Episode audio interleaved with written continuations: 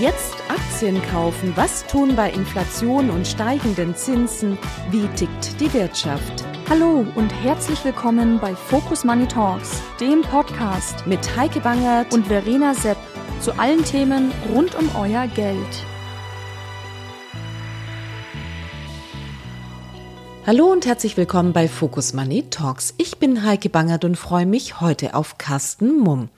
Mit dem Chefvolkswirt der Privatbank Donner und Reuschel spreche ich gleich übers Schwarzsehen und, um nicht allzu tief in die Depression abzugleiten, natürlich auch darüber, wie man da am besten wieder rauskommt.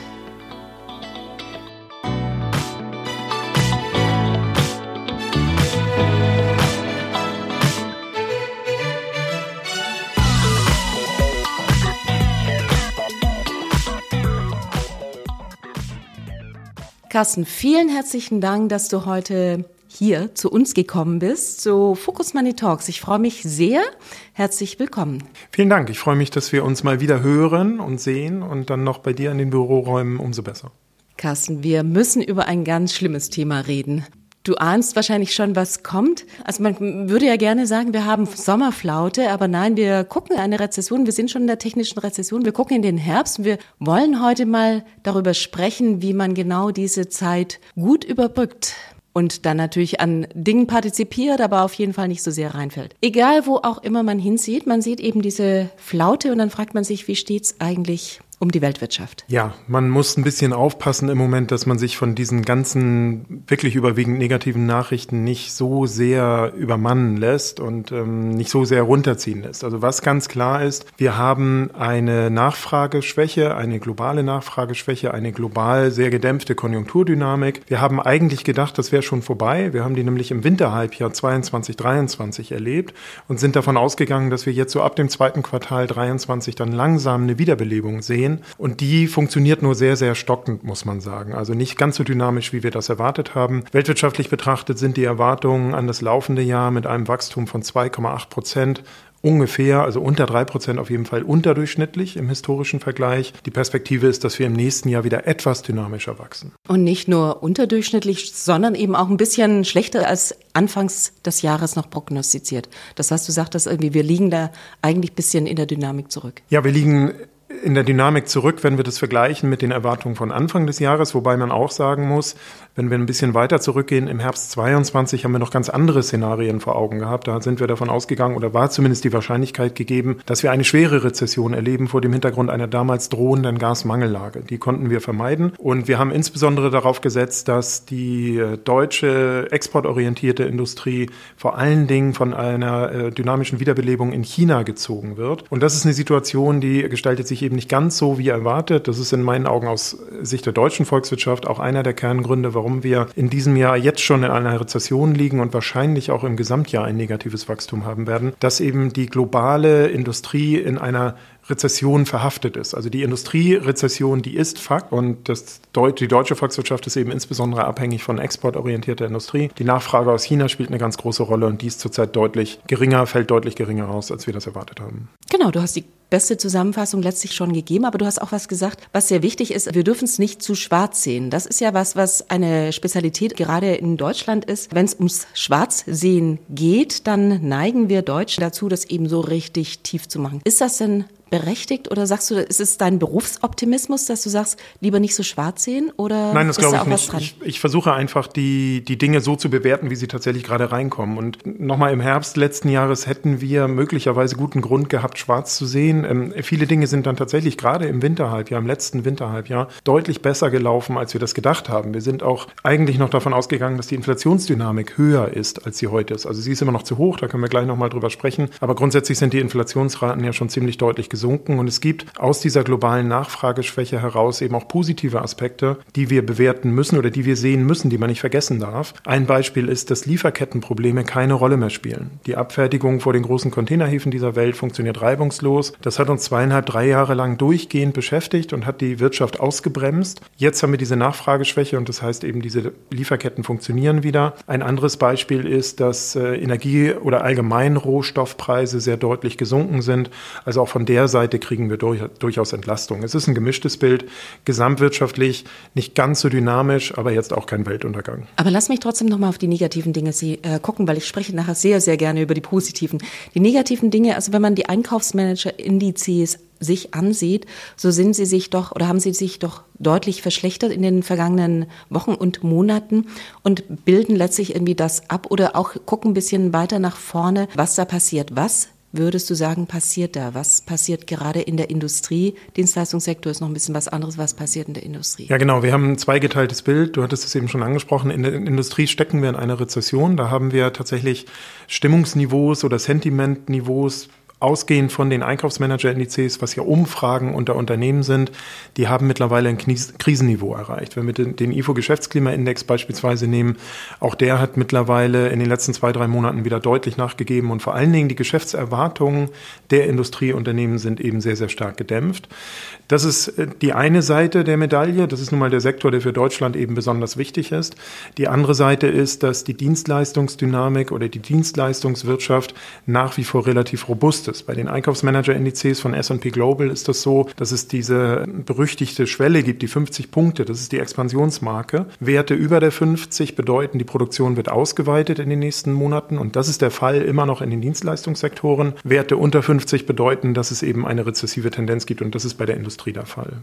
Die Industrie, die hat ja letztlich über den Exportsektor, du hast es schon genannt, du hast das Thema China auch schon genannt. Man hat mehr erwartet da und es kommt weniger zurück. Ich glaube, die Regierung in China macht einiges, um das anschieben zu wollen, aber kann das erfolgreich sein? Ja, ich glaube, äh, staatliche oder fiskalische Impulse sind tatsächlich ein Weg, um hier wieder ähm, so einen Zündfunken loszulassen, um dann wirklich auch die Industrierezession verlassen zu können oder hier Dynamik reinzubringen. Und in China wird von geldpolitischer Seite langsam gelockert, also man senkt ganz sukzessive, aber immerhin man senkt senkt die Zinsen, die Leitzinsen, das ist ja außergewöhnlich durchaus in dieser Phase, wo wir allgemein weltweit eigentlich noch über Leitzinserhöhungen sprechen. Und in China ist man auch gewillt, über fiskalische Impulse die gesamtwirtschaftliche Nachfrage zu stützen. Wir haben in China natürlich noch einen besonderen Fall dadurch, dass auch die Immobilienwirtschaft, die bis zur Corona-Krise die wichtigste Rolle gespielt hat für die Wertschöpfung in China, in eine ja, Blasenbildung hineingeraten ist und hier einfach nach wie vor versucht wird, aus dieser Blase langsam sukzessive Luft abzulassen. Und das heißt, die Immobilienwirtschaft, was ja auch Industrie ist, trägt eben weniger zur gesamtwirtschaftlichen Wertschöpfung bei. Das macht auch den Industriesektor in China relativ schwach. Ich denke aber, dass diese fiskalischen Impulse dazu beitragen können, dass wir eine Stabilisierung sehen und dann auch die Nachfrage kommt. Und wenn ich ergänzen darf, noch zwei weitere Aspekte, die mich nicht ganz schwarz sehen lassen. Klar, wir sind im Moment sozusagen im Tal, aber das heißt auch, ähm, wenn man unten ist im Tal, dann gibt es gute Chancen, das wieder zu verlassen nach oben. Und was können da noch Impulse sein? Das sind in meinen Augen zwei Dinge. Auch in den USA haben wir ein massives fiskalisches Stützungspaket gesehen. Das wurde beschlossen im letzten Jahr, der Inflation Reduction Act. Das bedeutet, auch dort kommen von fiskalischer Seite, von staatlicher Seite deutliche Investitionen, von denen Industrie und Unternehmen profitieren werden. Und ich glaube, wir werden als Reaktion auf die letzten drei Jahre, die uns verschiedenste Krisen gezeigt haben, Corona-Pandemie, Lieferkettenunterbrechung, geopolitische Eskalationen und, und, und, die haben uns in vielerlei Hinsicht gezeigt, dass wir an vielen Aspekten ja nicht resilient, nicht widerstandsfähig genug aufgestellt sind. Und da werden Investitionen kommen. Das heißt, in Gesundheitssysteme, in den Umbau von Lieferketten, in äh, Lagerhaltung möglicherweise, natürlich in Dekarbonisierung. Also wir wollen ja Mobilität und Produktion CO2-neutral gestalten. Und das heißt, in diese Segmente werden Investitionen kommen in den nächsten Jahren. Das wäre meine Frage gewesen. Also wir sprechen über China, wir sprechen über die USA und Investitionen, die hier ganz offensichtlich aber nicht so getätigt wird. Man hat ein bisschen das Gefühl, man verzettelt sich hier mit diesem Heizgesetz oder Austauschgesetz, wie auch immer man das nennen möchte. Aber das, was wirklich wichtig wäre, kommt nicht auf den Weg. Was würdest du sagen? Äh, ich weiß nicht, ob du dem zustimmst, aber was würdest du sagen, was wäre denn wichtig? Ja, wenn wir mal bei den Investitionen bleiben, auch in Deutschland gibt es natürlich enormen Investitionsbedarf. Äh, wir sprechen über Infrastruktur, die, wenn wir Straßen und Brücken nehmen, in die investiert werden muss. Äh, wir sprechen natürlich über digitale Infrastruktur. Wir sprechen über das Bildungssystem, wo massiv investiert werden sollte. Und letzten Endes stehen Gelder ja zum großen Teil auch zur Verfügung. In diversen Sondervermögen im Haushalt an sich. Also Verteidigung beispielsweise ist ja auch noch ein Aspekt, wo investiert werden sollte. Das Problem ist akut und auch in den letzten Jahren gar nicht so sehr, dass kein Geld da wäre. Es ist da sondern dass das Geld im Grunde genommen nicht auf die Straße gekommen ist, aus verschiedenen Gründen. Und einer der Gründe ist, dass wir in Deutschland bekannterweise eine zu ausgiebige, zu hohe bürokratische Hürden haben, also eine, genau, eine zu langsame Verwaltung. spricht man ja die ganze Zeit, aber es passiert letztlich nichts. Also es gibt wirklich Leute, die die Fahne hochhalten, mhm. aber man hört davon nichts. Es ist natürlich auch so ein Thema, das ist jetzt nicht sehr publikumswirksam, aber nichtsdestotrotz passiert da irgendwas? Also nein, bisher passiert eindeutig zu wenig. Ich würde der Ampelkoalition zugutehalten, dass die einfach durch viele Dinge auch abgelenkt wurden, die sie einfach auch äh, überrascht haben. Also Ukraine-Konflikt mit sämtlichen Auswirkungen, um das als Beispiel zu nehmen, oder eben die Inflation, ähm, die ja auch von fiskalischer Seite deutlich abgemildert wurde. Aber um auf deine Frage zurückzukommen, das fehlt eben noch. Wir müssen diese grundsätzlichen strukturellen Probleme angehen und in meinen Augen gerne auch bevor wir uns darum kümmern, ähm, ein Heizungsgesetz beispielsweise auf die Straße zu bringen, was wirklich also die ganze Nation abgelenkt hat, nicht nur die, nicht nur die Regierung in Berlin. Und wenn man sich anguckt, was am Ende für ein Ergebnis dabei rausgekommen ist, dann war die Aufregung sicherlich äh, viel zu groß. Wir müssten uns tatsächlich um diese Dinge kümmern, damit die Volkswirtschaft in Deutschland, damit die Verwaltung schneller, effizienter und produktiver sein kann. Genau, das, das andere ist, das ist ja der Fachkräftemangel. Das heißt, egal, du sagst, Dienstleistungssektor funktioniert noch, aber egal, wo auch immer man hingeht, Restaurant, irgendwelche Geschäfte, der Handel und, und, und, da fehlen die Leute. Es wird teilweise tageweise geschlossen. Manche werden ganz geschlossen. Wie lässt sich das vereinbaren mit der Tatsache, erstens, wir wollen investieren, zweitens, wir versuchen die Bürokratie abzubauen und wir würden da gerne helfen. Ja, das ist tatsächlich ein Aspekt, der uns äh, ja auch schon länger begleitet. Da gibt es neueste Studien auch, das sogenannte KfW IFO Beschäftigungsbarometer oder Fachkräftebarometer, so heißt es. Das ist ganz interessant anzuschauen. Da kann man nämlich erkennen, dass aufgrund dieser gesamtwirtschaftlichen Nachfrage der Fachkräftemangel ein bisschen gesunken ist ähm, in den letzten ein, zwei Monaten, dass äh, gleichzeitig aber weiterhin 40 Prozent aller Unternehmen, die befragt wurden, angeben, sie werden in ihrer Geschäftstätigkeit Tätigkeit behindert durch den Fachkräftemangel. Und äh, durch sämtliche Branchen hinweg, bei den Dienstleistungsbereichen noch am meisten, äh, sind diese Niveaus deutlich höher als vor der Corona-Krise. Und also wir wissen ja alle, Fachkräftemangel wird uns weiter begleiten und die Frage ist berechtigt, äh, was können wir dagegen tun natürlich? Das ist eine der Kernaspekte, die wir beantworten müssen. Und da gibt es in meinen Augen zwei Wege. Äh, das eine ist, wir müssen Arbeitskräftepotenzial mobilisieren. Und das, was wir in, im Land machen können, ist, dass ältere Menschen länger arbeiten. Das wird eine Perspektive sein, auf die wir uns einrichten müssen. Für viele ist das ja vielleicht gar nicht, gar nicht unangenehm. Dass äh, Frauen verstärkt auch in das Arbeits- oder ihr Arbeitskräftepotenzial heben können, indem sie berufstätig sein können. Und dass wir qualifizierte Einwanderung brauchen. Und auf der anderen Seite, also das ist so die Bearbeitung des Arbeitskräftepotenzials. Auf der anderen Seite wird Deutschland durch diese demografischen Entwicklungen, durch den Fachkräftemangel wahrscheinlich noch mehr als in der Vergangenheit ein Hochlohnland bleiben. Und wir müssen dafür sorgen, dass Technologie uns hilft, produktiver zu werden.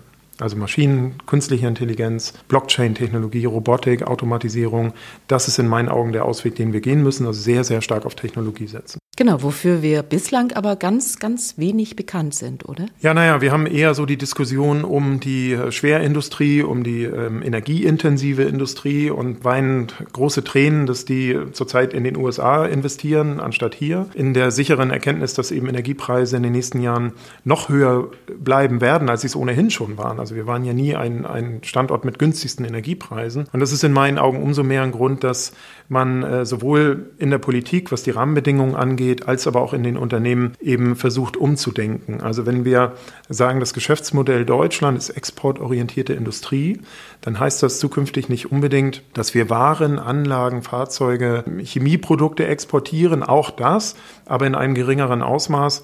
Wir werden zukünftig auch ein Stück weit ja dieses Geschäftsmodell umstellen müssen hin zu Dienstleistungsexporten beispielsweise. Was kann das sein? Tourismus ist ein klassischer Sektor, das ist jetzt aber auch nicht die Hochburg bei uns. Wenn ich mir äh, Maschinen- und Anlagenbauer angucke und Fahrzeugbauer, dann haben die heute schon einen Großteil Dienstleistungen, die sie exportieren, und zwar Wartung und Betreuung und Beratung zum Beispiel. Das sind Dinge, auf die man sich dann äh, stärker fokussieren muss. Also wir stehen einfach vor einem, ja, vor, einer Transformationsphase, die eigentlich alle Segmente mit betrifft. Hier liegt gerade die neueste Studie zur Deindustrialisierung in Deutschland. Das ist das, worüber du sprichst. Da sind wir ja eigentlich anderen Ländern eher hinterdrein. Also ich meine, England hat das schon oder Großbritannien hat das schon länger gemacht. Auch in Frankreich ist das so nicht mehr vorhanden, wie es hierzulande ist. Ist das ein natürlicher Prozess, also dem wir uns gar nicht entziehen können? Naja, natürlich sind wir von gewissen Standortbedingungen her nicht prädestiniert für Industrie.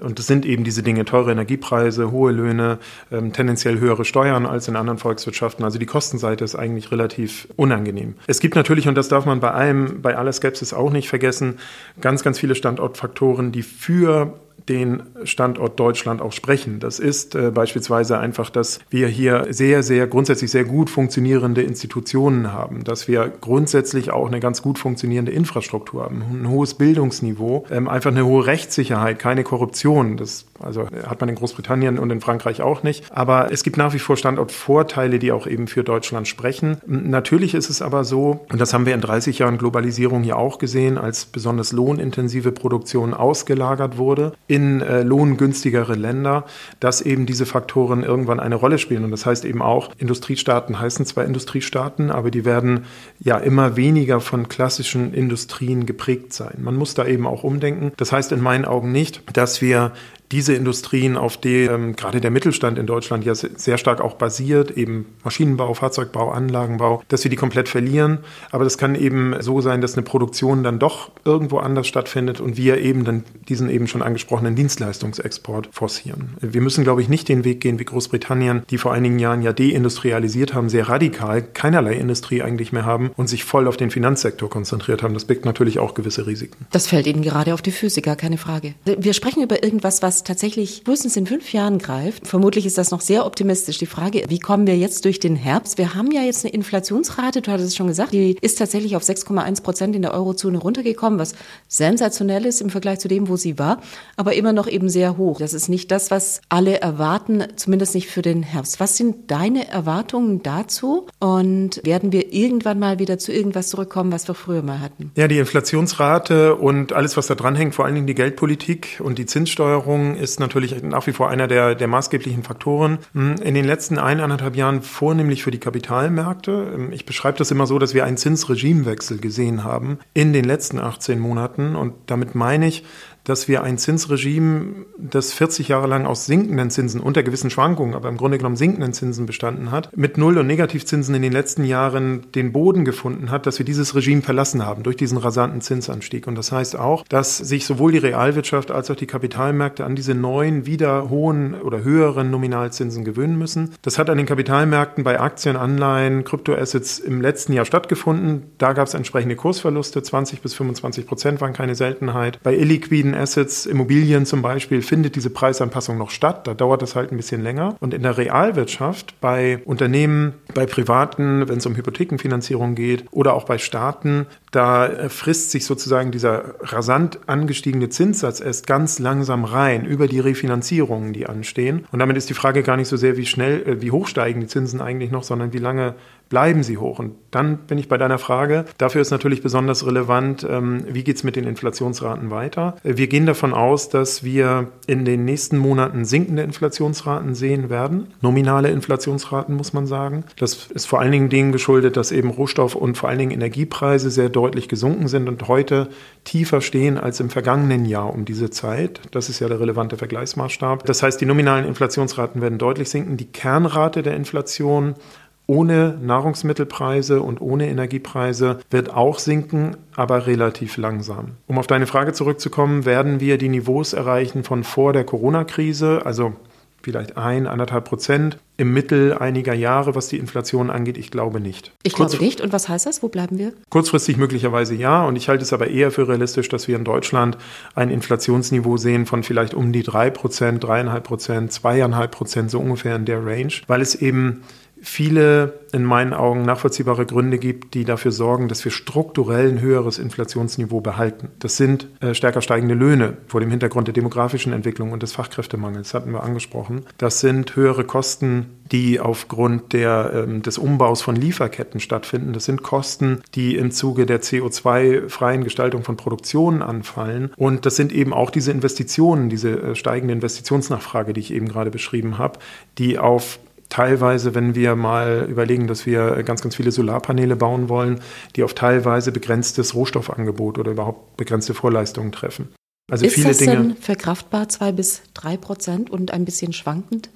Das ist grundsätzlich verkraftbar. Das ist ein Niveau, was in meinen Augen für Volkswirtschaften sehr gut noch ähm, handhabbar ist. Die Frage ist äh, letzten Endes, wie gehen die Notenbanken damit um? Ähm, EZB-Präsidentin Lagarde und auch der Gouverneur der Bank of England und auch ähm, der Präsident der US-Notenbank Fed, äh, Jerome Powell, haben gerade ja nochmal ganz, ganz dick unterstrichen, dass sie zwei Prozent Inflation anstreben. Also ich glaube, das wird eine Diskussion sein in den nächsten Monaten, vielleicht Jahren. Die Frage, ist das realistisch, dass wirklich diesem Ziel hinterherzulaufen? Grundsätzlich kann man mit drei Prozent ganz gut leben. Das hat in meinen Augen, wenn wir mal die Wirtschaft betrachten, vor allen Dingen auch die Entwicklung der letzten zwölf Monate gezeigt, wo Unternehmen ja trotz explodierender Kosten sehr, sehr gut mit diesem Umfeld ausgekommen sind, weil sie halt einfach die erhöhten Kosten auf die Endverbraucherpreise umgelegt. Naja gut, aber es könnte ja schon sein, dass der Punkt jetzt erreicht ist, wo tatsächlich nicht mehr Preissteigerungen weitergegeben werden können, weil das Budget der Konsumenten wirklich deutlich strapaziert ist. Und die dann sagen, nee, tut mir leid, also das ist jetzt wirklich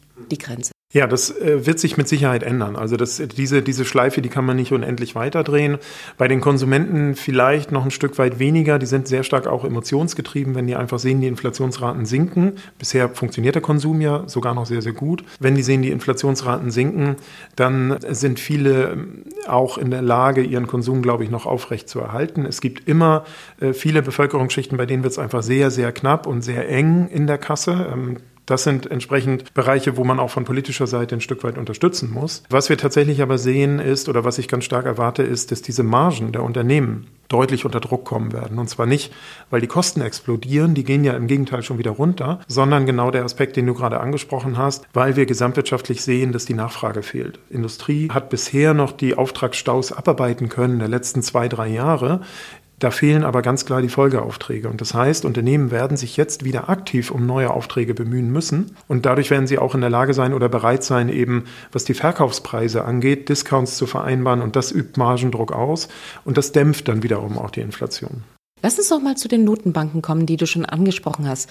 Also die Fed hat ja im Juni letztlich eine kleine Minipause eingelegt und hat schon mal ausprobiert, wie sich das anfühlt, wenn man die Zinsen jetzt nicht erhöht.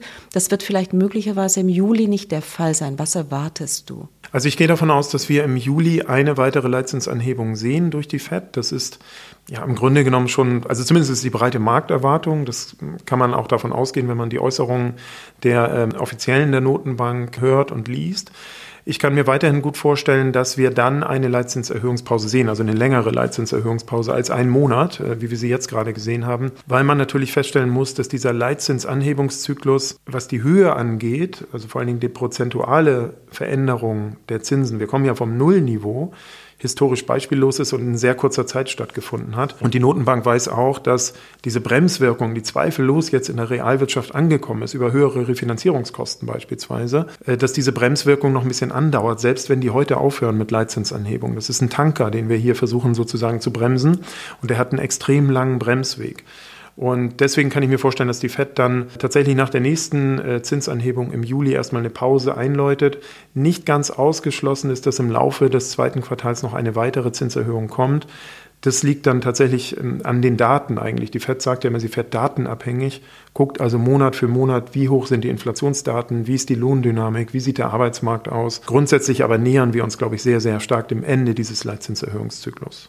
In Europa sieht es ein bisschen anders aus. Also ich, es wird ja jetzt gerade sehr viel auf die EZB eingedroschen, dass sie die Zinsen zu sehr anhebt, um der Wirtschaft eben keine Luft zu lassen. Siehst du das auch so und werden sie so machen? Ja, von der EZB erwarte ich im Juli auch noch eine weitere Zinsanhebung um 0,25 Prozentpunkte.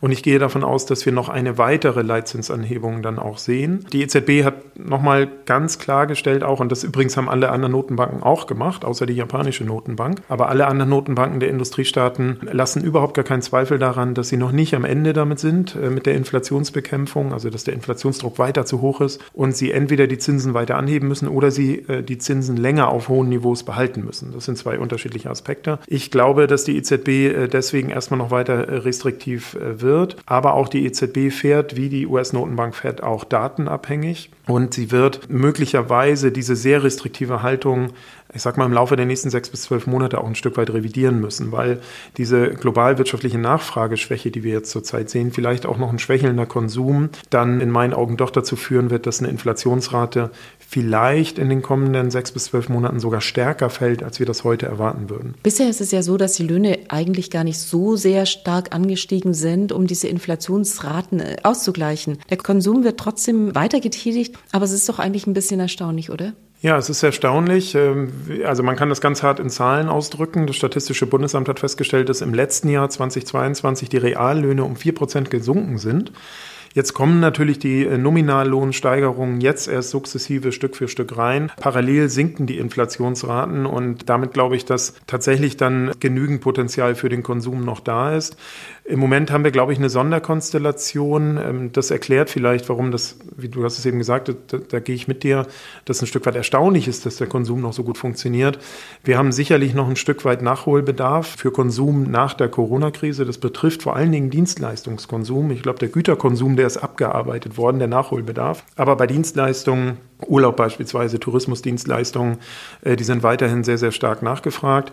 Und der andere Punkt ist, dass man natürlich als Konsument ja auch kaum noch einen Überblick hatte, was diese ganzen Preissteigerungen angeht. Das ist ja eben nicht mehr nur Strom und Heizung, was äh, sehr teuer wird, sondern wir haben in sämtlichen Waren- und Dienstleistungskategorien mehr oder weniger massive Preissteigerungen. Also man hat fast den Überblick verloren. Und das ist vielleicht auch einer der Gründe, warum die Konsumenten ja einfach trotzdem weiterhin konsumieren, trotzdem das Geld sich nehmen, bereitstellen. Und ich denke, wenn diese Nominallohnsteigerungen kommen, dann äh, tragen die mit Sicherheit auch dazu bei, dass der Konsum, Konsum sich wieder stabilisiert oder weiter stabil verläuft. Manchmal denkt man ja, der Aktienmarkt hätte den Überblick verloren, ja, in Anbetracht eben der vielen Unsicherheiten, die wir haben. Wir sind zwar jetzt nicht mehr ganz auf Allzeithoch, 10 Prozent wieder runtergegangen, aber was bitte ist 10 Prozent im Vergleich zu den Problemen, die wir da auf dem Tisch liegen haben? Die Frage ist völlig berechtigt und die Frage stellen sich professionelle Aktienanleger oder ähm, institutionelle Investoren auch seit Monaten, muss man sagen, weil wir ja nicht erst in den letzten Wochen stark steigende Kurse gesehen haben, seitdem wir bei Alltime Highs sind,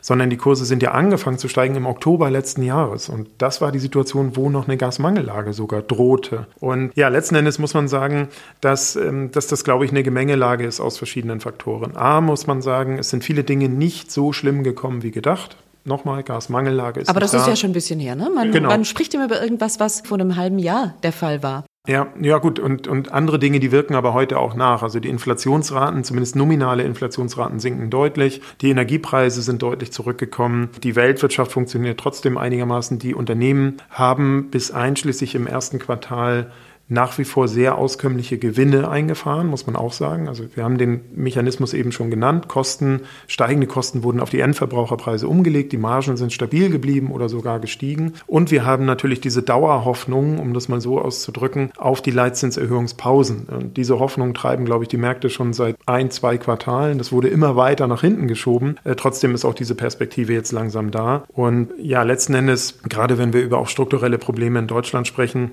dann müssen wir auch sehen, die Unternehmen sind natürlich weltweit unterwegs, weltweit engagiert und ich denke, es wird zukünftig sehr, sehr stark darauf ankommen, die Unternehmen rauszukristallisieren, die von diesem großen, enormen Investitionsbedarf, den ich beschrieben hatte, profitieren werden. Und vielleicht noch ein letzter technischer Faktor, weil alle so skeptisch sind und alle dieses eher düstere Bild haben vom Umfeld, vom Kapitalmarktumfeld, ist es mit Sicherheit auch so, dass viele Anleger, gerade große institutionelle Anleger, nicht ausreichend investiert sind für dieses Ausmaß steigender Kurse. Und das ist in meinen Augen auch der Grund, warum ich denke, ja, wir sehen eine gewisse Konsolidierung, wir sehen in den Monaten Margendruck, es wird mehr Gewinnwarnungen geben. Es sorgt auch dafür, dass die ein oder andere Aktie nochmal deutlicher abstürzen wird. Aber ich glaube, auf Indexebene sind so 10, 20 Prozent Kurskorrektur das, was wir erwarten können. Das ist normal an den Aktienmärkten. Ich glaube nicht, dass wir einen Crash sehen, der größere Ausmaße annimmt. Also es gibt ja Skeptiker, sage ich jetzt mal, unter uns, die 10 Prozent für ganz wenig halten und 20 bis 30 Prozent für normal halten.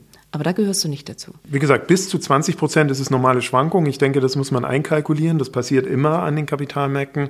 Ich halte es für nicht sehr wahrscheinlich, dass wir deutlich darüber hinausgehen, weil äh, die Perspektive, Kapitalmärkte bewerten ja nicht immer die aktuelle Situation, sondern das, was in sechs bis zwölf Monaten erwartet wird. Da können sie auch mal schief liegen. Aber äh, die Perspektive ist dann doch, dass wir ab 2024 auch eine konjunkturelle Dynamisierung sehen, eben diese ganzen fiskalischen Nachfrageimpulse auch wirksam werden und die Unternehmen spätestens dann, nachdem es jetzt vielleicht etwas Margendruck gibt, spätestens dann die Gewinne auch wieder steigern können. Also ich gehe eher von normalen Schwankungen aus an den Kapitalmärkten. Und könnte das Risiko nichtsdestotrotz drohen, dass beispielsweise alle wissen wir, dass die Margen wahrscheinlich niedriger ausfallen, ja, dass, das, dass der Druck drauf ist. Aber möglich wäre es ja schon, der Erste, der ganz laut spricht und sagt, bei uns ist es der Fall, dann sind trotzdem alle erschreckt. Ist es so? Das ist offensichtlich der Fall. Das haben wir jetzt bei Einzelfällen ja schon gesehen, dass wenn so eine Gewinnwarnung dann kommt, äh, durchaus auch mal Kursreaktionen von 10, 10 ist zu wenig, 20, 30 Prozent kommen. Ich gehe davon aus, dass das auf Indexebene tatsächlich aber nicht der Fall ist. Also dass wir da auch einen ausgleichenden äh, Effekt haben. Es gibt eben nach wie vor auch Unternehmen, Industrie ist ganz schwierig im Moment. Ähm, es gibt aber auch Unternehmen, die funktionieren zurzeit relativ gut.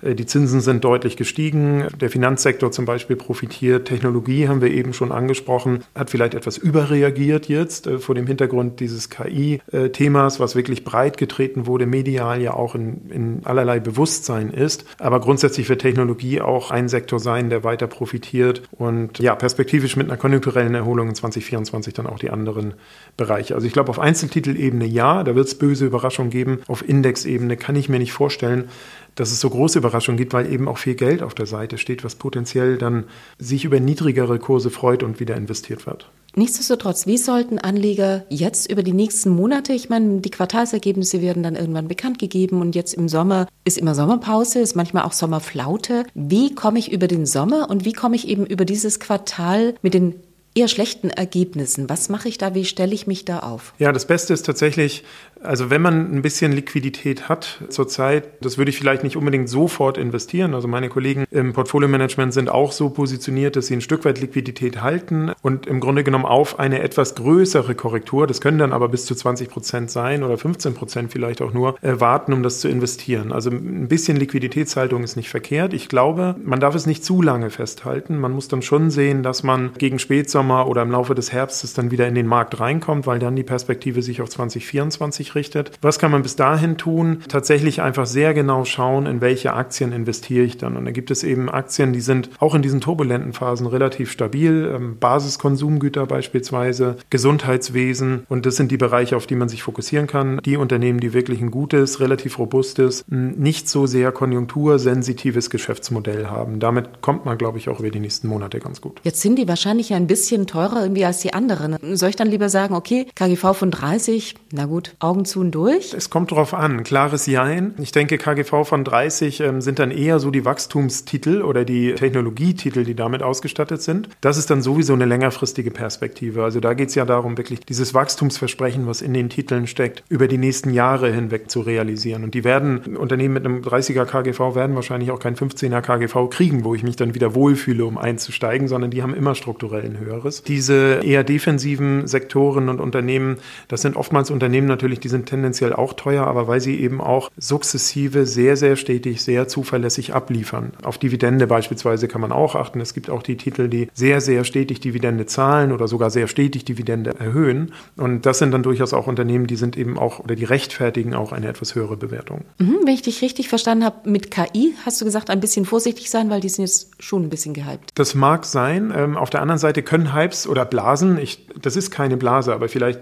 wird da mal eine Blase draus, äh, können Blasen natürlich auch länger aufgepustet werden, als wir uns das alle im Vorwege so vorstellen können. Aber ähm, sicherlich, das ist so ein bisschen ähnlich wie mit Wasserstoffaktien, die auch mal einen Höhenflug erlebt haben, äh, dann wieder ein bisschen zurechtgestutzt wurden. Das ist jetzt eher eine Timing-Frage. Da kann man vielleicht erstmal ein bisschen abwarten. Grundsätzlich muss man aber sagen, das hatten wir am Anfang auch rausgearbeitet, wir brauchen ganz, ganz dringend Innovation und ähm, wir haben diverse Herausforderungen, die werden wir nur dann erfolgreich lösen können, können, wenn wir sehr, sehr stark auf neue Technologien setzen. Und dazu gehört sowohl Wasserstoff als auch KI, als auch Blockchain, Automatisierung, Robotik, also alles das, was letzten Endes uns Menschen hilft, mit weniger Arbeitskraft mehr Output zu generieren, also produktiver zu werden. Und damit glaube ich, man darf auch nicht zu lange warten, weil das einfach Segmente sind, das sind Megatrends, die werden generell sehr gut laufen in den nächsten Jahren, immer wieder unter sicherlich auch erhöhten Schwankungen. Gehört der Gesundheitssektor auch dazu? Also der Gesundheitssektor ist sehr, sehr stark natürlich auch von technologischen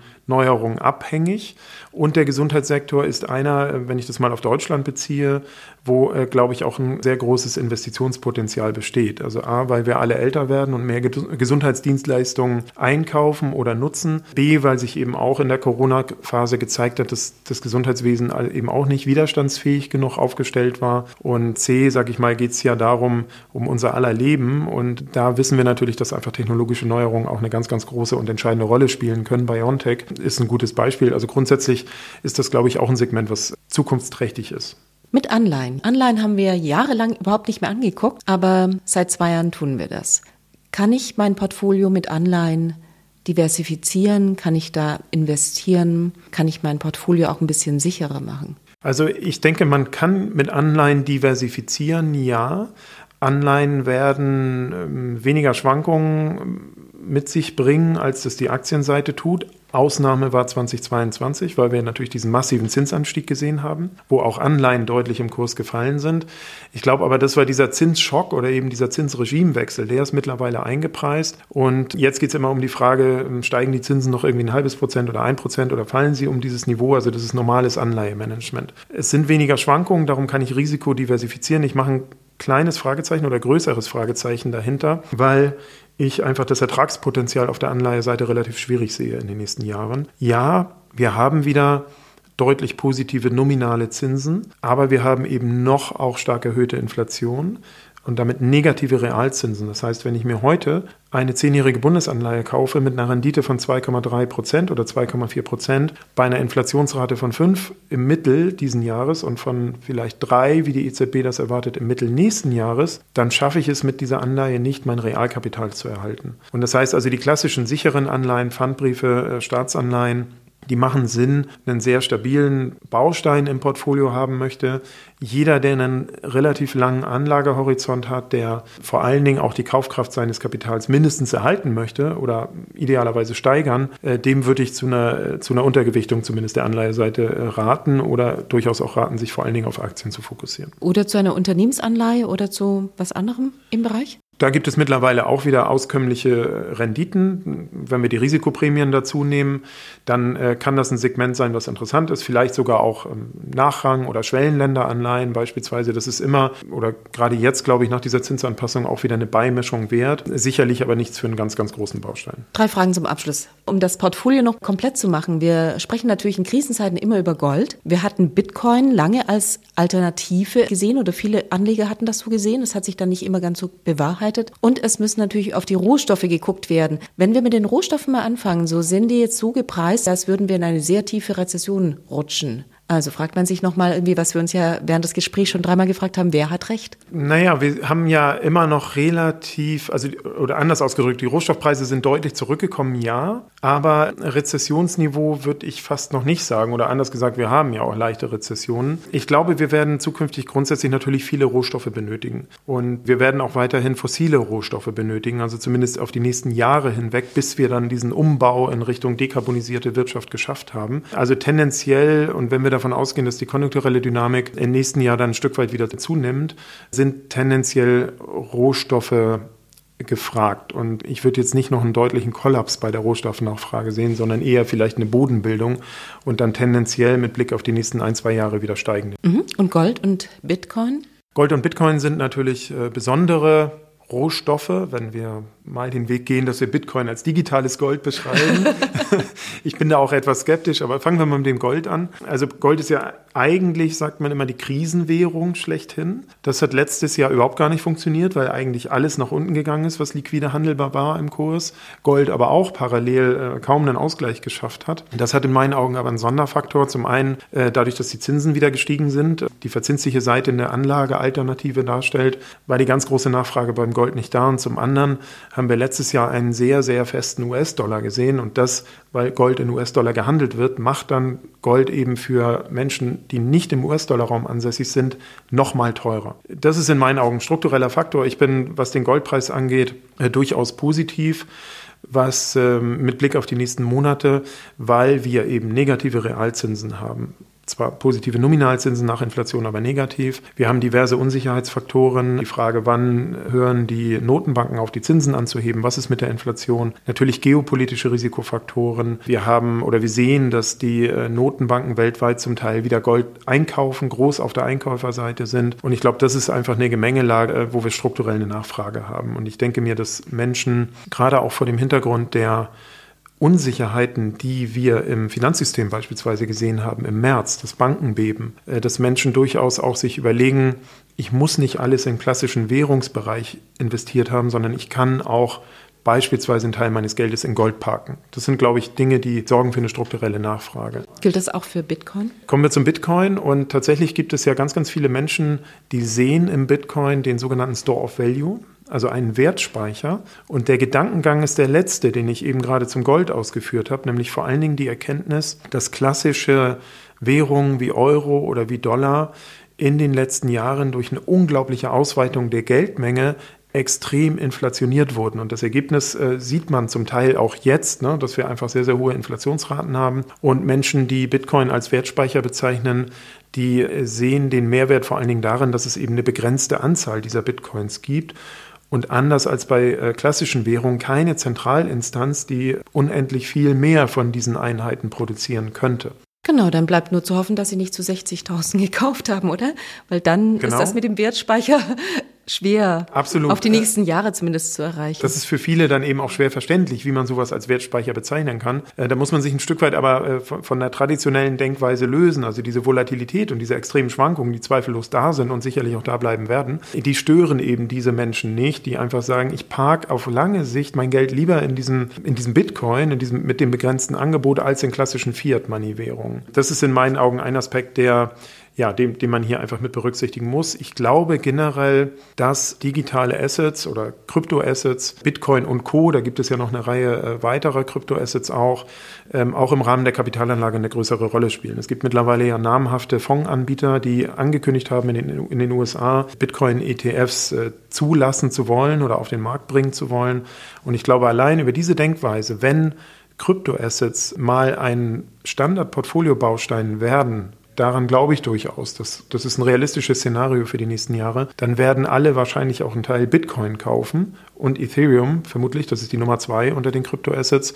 Und allein das ist ein ziemlich großes Nachfragepotenzial. Also keine Kaufempfehlung für Bitcoin, aber durchaus die Empfehlung, sich mit dem Thema zu beschäftigen, weil ich glaube, das ist gekommen, um zu bleiben. Und das wird in der Realwirtschaft zum Teil aber auch in der Kapitalanlage eine größere Rolle spielen und einfach Know-how aufbauen, ein bisschen Gefühl dafür kriegen, äh, das kann, glaube ich, auf gar keinen Fall schaden.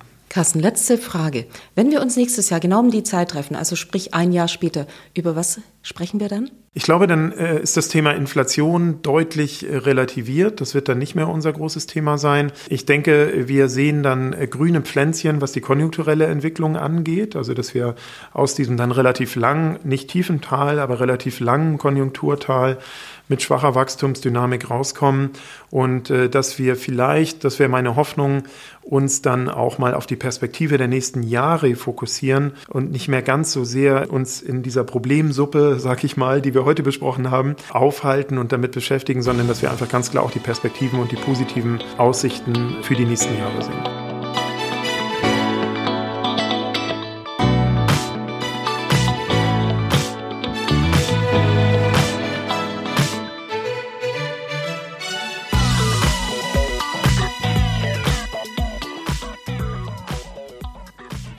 Also raus aus der Problemsuppe und rein in die grüne Konjunkturhoffnung. Das klingt doch wirklich vielversprechend. Mehr kann man derzeit sicherlich nicht erwarten. Damit möchte ich es heute bewenden lassen am Ende der 42. Episode von Focus Money Talks. Euch vielen Dank fürs Zuhören und allen eine schöne Woche.